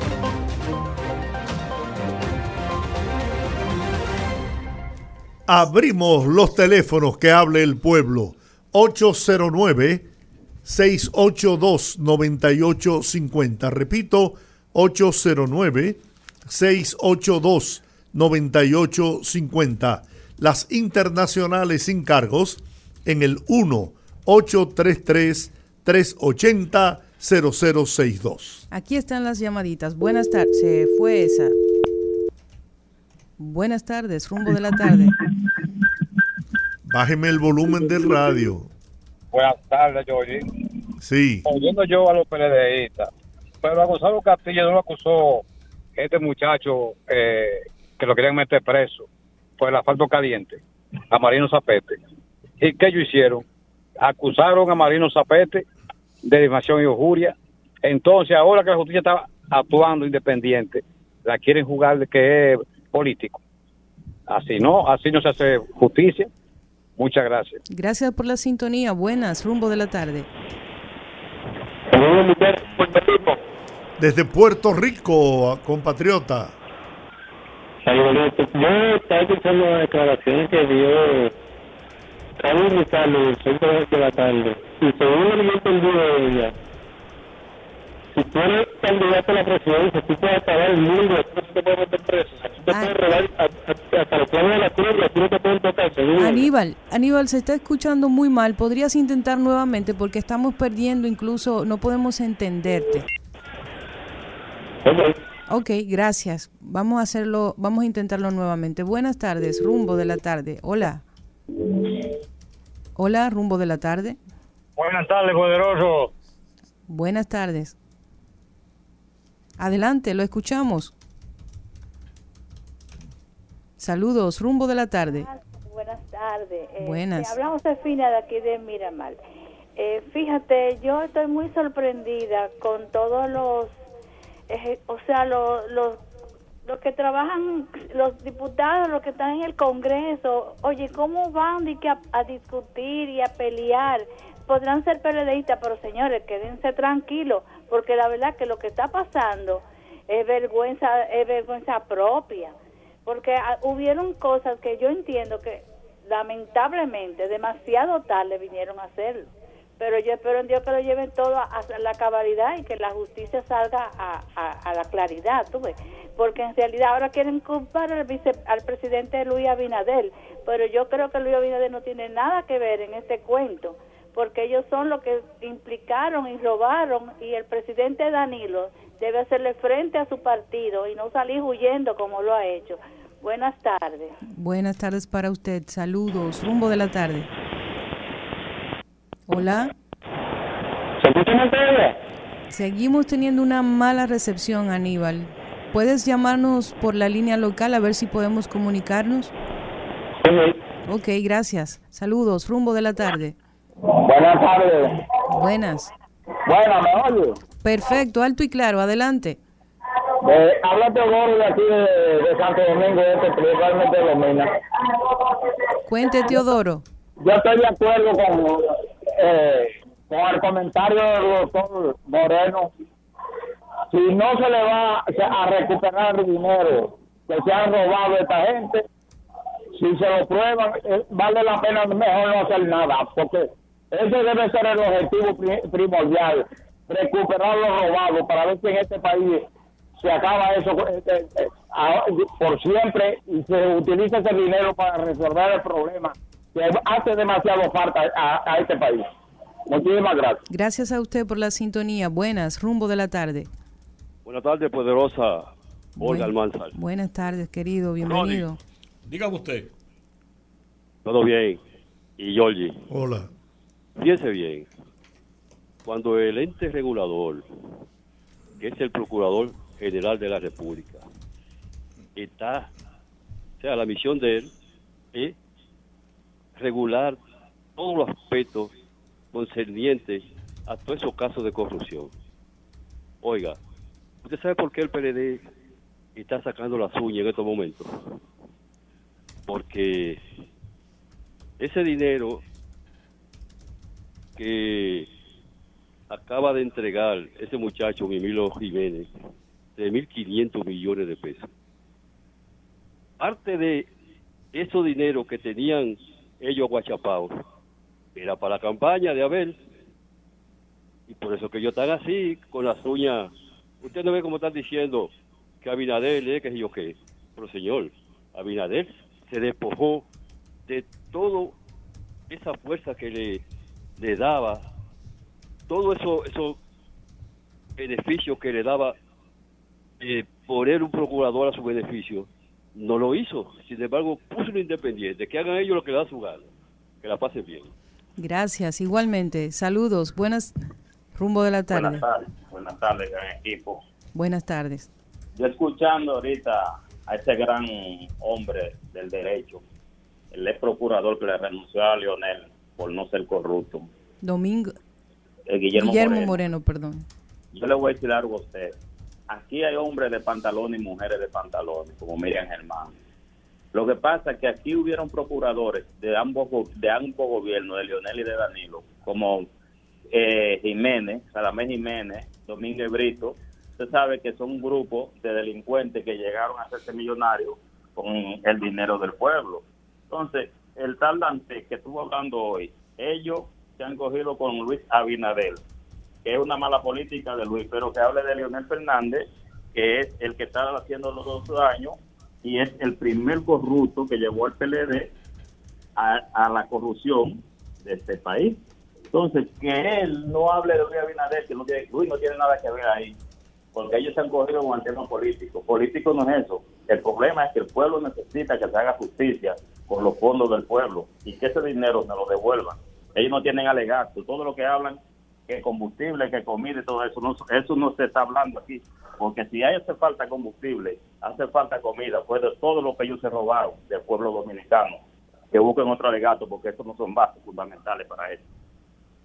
Gracias. Gracias por la sintonía. Saludos, rumbo de la tarde. buenas. Buenas. Yo oigo a los PLDistas ahora hablando hasta por los canales de las redes que están en los callejones. Y antes por usted conseguir un PLDista de eso, que le diera una entrevista, había que conversarse con Lucifer primero, para poder ellos darle una entrevista, porque era tan arrogante que ni se sabía quién era el funcionario. Por otro lado, el señor que estaba ahí, que no sé cómo se llama, que ahora apareció que es jurídico, ellos lo que deberían de ver y preguntarle a los que están presos, detenidos, a ver qué tipo de expediente y qué tipo de abogado ellos le van a buscar dentro del partido y que vayan devolviendo algo al pueblo, porque si hoy está la cosa cara y no hay acera, no hay contenedor, no hay cañá, no hay asfalto, el mismo Gonzalo lo dijo que él podía caer preso por eso. Y Daniel, ¿ustedes se recuerdan lo que dijo? Que el gobierno que pueda venir no va a poder gobernar. Entonces, los diputados que fueron al palacio, eh, ¿por qué no fueron el domingo o el sábado? No, fueron el lunes. ¿Quién le dijo a ellos? Ellos tienen que ir a la Procuraduría a protestar porque estaban presos, no a la Fiscalía. O ellos no saben que ahí no se entra así. Porque es que ellos no están acostumbrados a ir a cárcel. Ahora están enfermándose todito y dándole diarrea. Y el que no tiene diarrea le duele una muela. Ay, cuando uno van a buscarlo de madrugada, que a usted lo sacan en pantaloncillo y le dan dos patas. Y a la mamá le dan, la, la tiran para, para una orilla. Porque uno es pobre. Entonces ahora están ellos dicen, no, que hay que buscarlo a tal hora, que hay que decirle cuando lo busca. Rudy, Dime. no se mete en eso, déjelo que lo meta preso a todos. Porque el que estaba bebiendo vino y viajando con los cuartos nosotros y comprando villas, ellos no nos preguntaron. Ellos no nos preguntaron, ellos nomás nos daban fundita y la tarjetica, que nos la dividían entre cuatro y entre dos. Entonces, si ellos llevaron todos esos cuartos, que lo prueben. Además, ¿cuál de ellos dio sus declaraciones de jurada de bienes antes, de, antes de entrar y después que salían? Lo que pasa es que los PLDistas salieron multimillonarios y Leonel lo dijo, que lo hizo millonario a todos y eran muy mal agradecidos. ¿Usted no recuerda que Leonel se lo dijo? Muchas gracias, por la sintonía. Buenas, rumbo de la tarde. Sí, buenas. Hola, adelante. Sí, don Giorgi, Rudy, Colombo, Olga. Veteranos, si a mí como comunicador me hubiese tocado titular las declaraciones del señor Dantes, que vi la entrevista entera, dicho sea de paso, y él dice en una ocasión que no eran peledeístas los que estaban ahí, pero estaba Jaime David, miembro del comité político, y cuatro diputados más. En otro término, la señora Nuria Piera en estos días, don Giorgi, trajo un reportaje sobre falsificaciones de título. Y eso me hace recordar cuando yo estaba en el Instituto Dominicano de Periodistas, estudiando comunicación, que llegaron dos diputados para la época y le propusieron tanto al doctor Pitaluga como al profesor Adriano de la Cruz comprar dos títulos y que ellos le pusieran cantidad al cheque. Y recuerdo que con mucha paciencia el doctor Pitaluga le dijo, ustedes ven cómo están esos muchachos ahí, siéntense ahí, traigan el certificado de bachiller, que a mí no se me compra con dinero. Y al ver los falsos profesionales que hay en este país, que muchas veces también las universidades e institutos caen en actos de corrupción, me trajo eso. Eh, muchas gracias y decir que las declaraciones del señor Dante son muy, muy irre- irresponsables al tirar de que no eran periodistas los que estaban ahí. Feliz resto de la noche. Feliz resto de la noche para usted también. Buenas, rumbo de la tarde. Muy buenas tardes, ladies and gentlemen. ¿Cómo está Rafael? Ya agarraron a, ya agarraron preso a Trump. Ah, Pero eso es lo que todos estamos esperando que lo agarren. Bueno, Por eso te pregunto a ti, como tú estás allá, te pregunto a ti porque no hemos visto todavía información. Todavía estamos esperando eso porque así sube, aunque sean 25 puntos más. En Malalago ¿Y sube a, 30. y a qué hora va a pasar eso? Bueno, yo creo que lo van a dejar para la semana que viene, porque imagínese usted. Nosotros estamos esperando eso porque eso lo va a mandar directo a la presidencia, ¿eh? directo a la presidencia, directo. No, es sin juego, te lo estoy diciendo, directo a la presidencia. Imagínate que el que más cerca está de Biden y tiene, le dan 16 puntos en las encuestas y Biden no tiene 16 puntos. Biden debe tener por lo menos un 5% de aprobación dentro de, de- de- aquí en los Estados Unidos. No creo que llegue a 5% Biden. No creo. Desastre. Desastre. Bueno, mira, Georgie. ¿Se fue Georgie? No, amigo, estoy aquí. Está aquí, te está oyendo. Georgie, Te está oyendo, te está oyendo con mucha tranquilidad.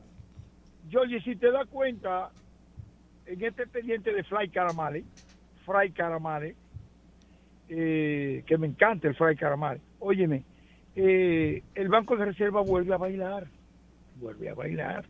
El banco de todos los dominicanos, Georgie. Ese banco es el banco del lavado, ese banco hay que venderlo, no joda. Ese banco nos ha hecho demasiado daño a nosotros, ¿eh? Demasiado daño. Porque es que, que ahí es que ese banco es que utilizan para hacer toda la diablura, esta gente, la corporación política, la carta política. Ellos utilizan ese banco. La corporación política, la mafia política, le digo yo.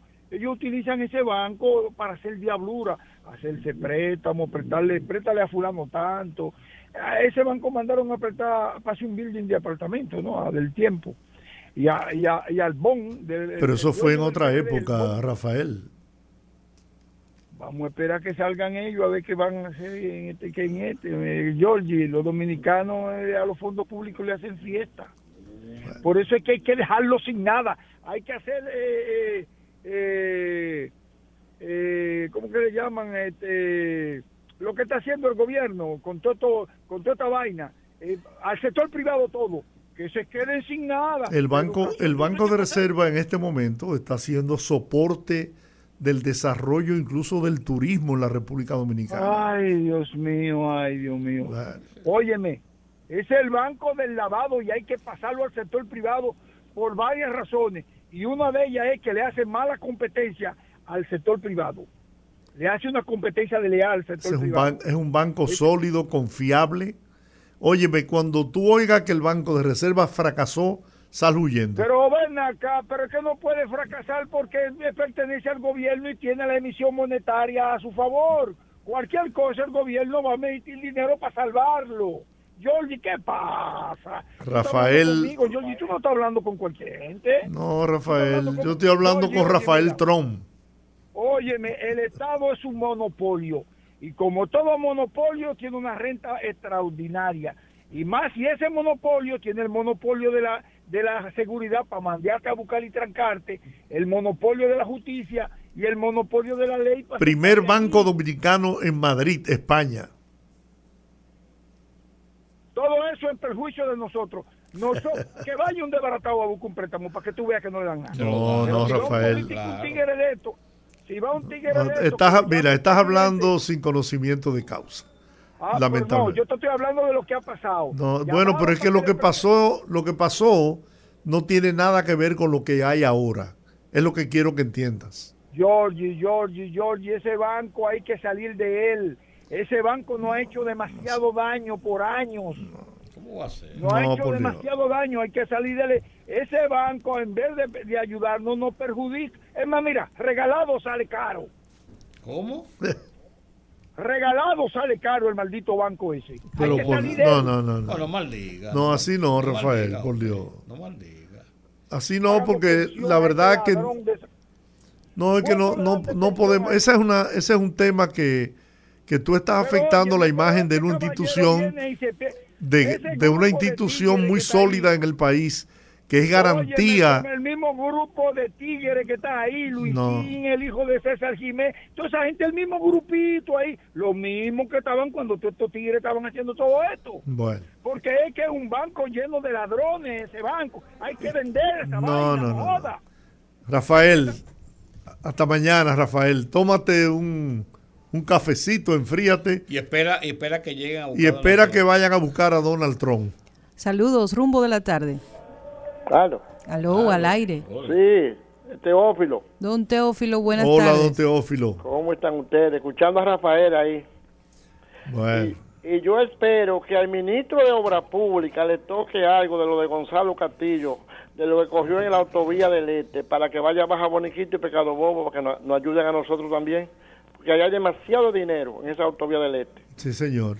Eso es así. Muchas gracias, don Teo. Buenas tardes.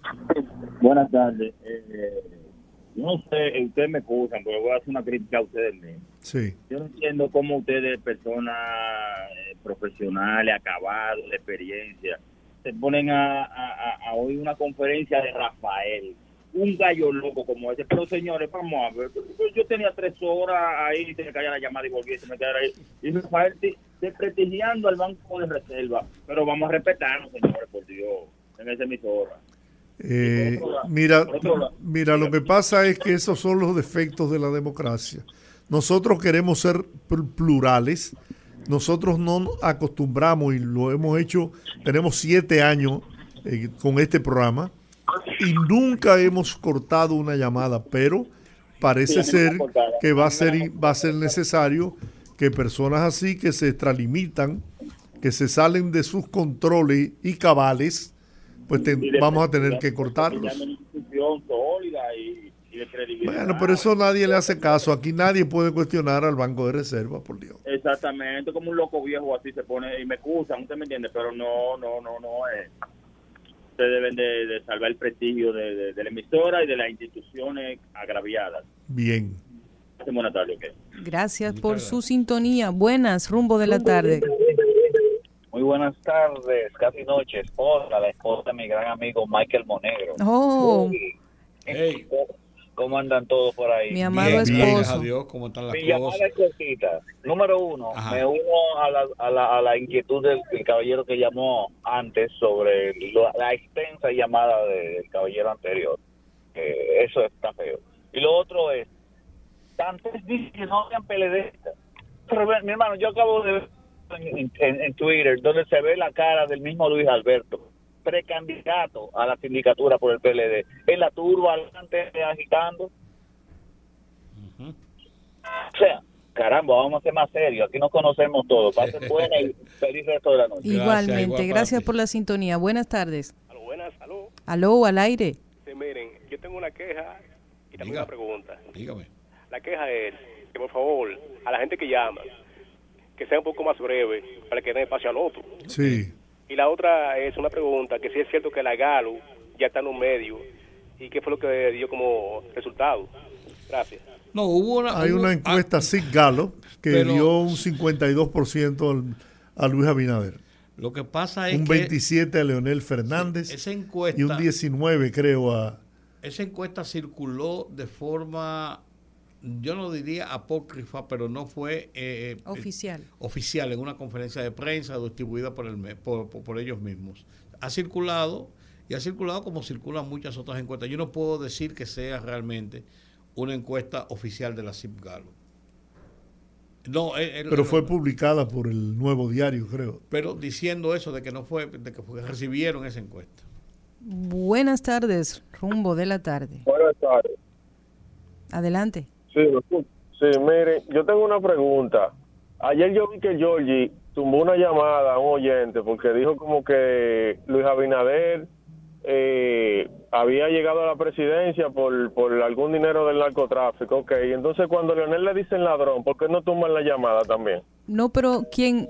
Ah, se fue. Bueno, si nos escucha todavía, don Giorgio no maneja el telos, quien lo maneja soy yo y no tengo la costumbre de tumbar llamadas. Como ustedes saben, aquí escuchamos todo lo que tenga que decir nuestro oyente sin ningún tipo de, de cortapisas. Sin embargo, déjeme decir una cosa. Sin embargo, déjeme decir una cosa.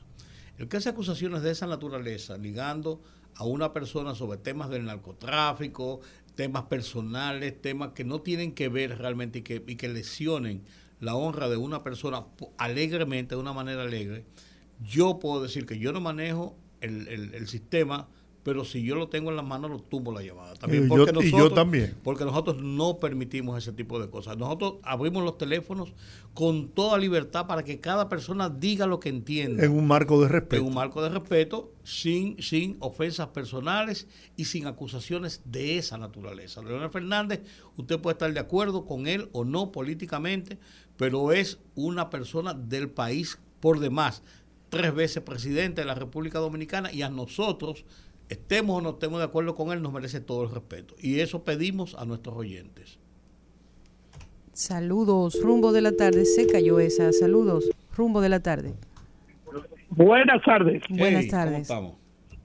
Buenas tardes, mis amigos. Adelante. Yo no he estado ya, no he estado llamando, no porque no lo esté escuchando, es porque solamente tengo dos manos y lo tengo puesta en la cabeza.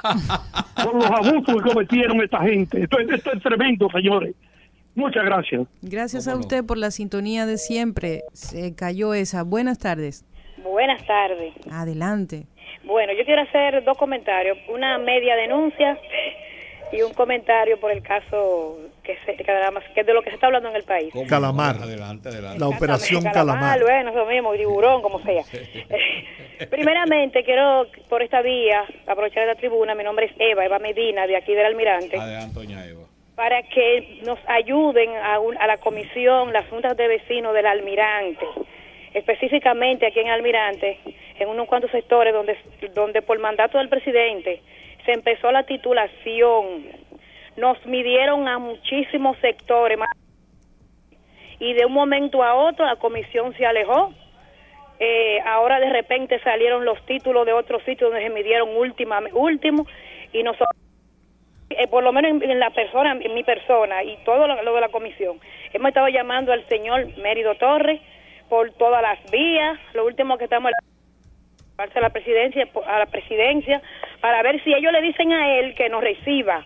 Tú ves, pues como nadie no, no, coge- no quiere, no coge la llamada, y le hablamos por todos los WhatsApp y todo. Deme, deme los datos para nosotros tratar de hablar con Mérido y, y ver si Él- puede de- usted esperar a... oiga, así mismo, gracias, un millón de gracias. Desde que usted le diga, la comisión del almirante, donde se empezó a medir en el almirante, que se quedaron las medidas por mitad, y se quedó, aquí tenemos nosotros líderes comunitarios una presión que usted de nosotros, vienen las personas del sector a decirnos que en qué quedó la medida, que qué pasó. Entonces, cada vez que se hace un, lanzamiento de que van a titular en tal sitio, de que van a empezar a medir, ahí tenemos nosotros la, presión de que por qué no se nos termina de medir. Aquí lo que le estamos pidiendo, porque eh, eh, ah, usan argumento de que nosotros tenemos 20 años esperando sin título. Nosotros no hicimos una huelga para que lo titularan, ni le pedimos, no hay un medio que diga, ellos pidieron que lo titularan, no.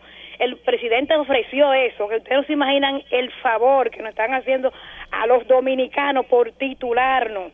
Poner una propiedad con un título, ustedes saben todos los beneficios que Claro podemos que sí. obtener. Claro que sí. Pero, pero cuando tú vienes, yo misma soy líder comunitaria y cuando llegaron aquí a mi sector, pero el sector de atrás, el que me queda al lado, todos esos sectores, nosotros nos empoderamos con las brigadas y fuimos casa por casa. Señores, mire usted, a todo el- aquí se hicieron reuniones en los sectores, donde la gente tenía que estar en su casa. Midieron, a mí me quedó una manzana de mi sector, al otro sector le quedaron dos manzanas, al otro sector le quedaron...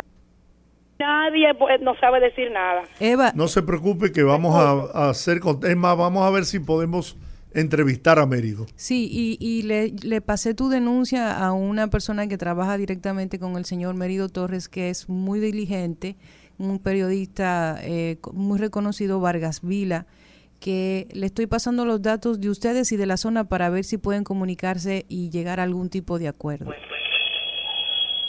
Bien, señores, terminamos por hoy. Ya. Gracias por acompañarnos. ¿Cómo va a ser? Estaremos aquí mañana, miércoles. Se fue la semana. En el rumbo de la tarde, los poderosos. Bendiciones. Rumba 98.5, una emisora RCC Media.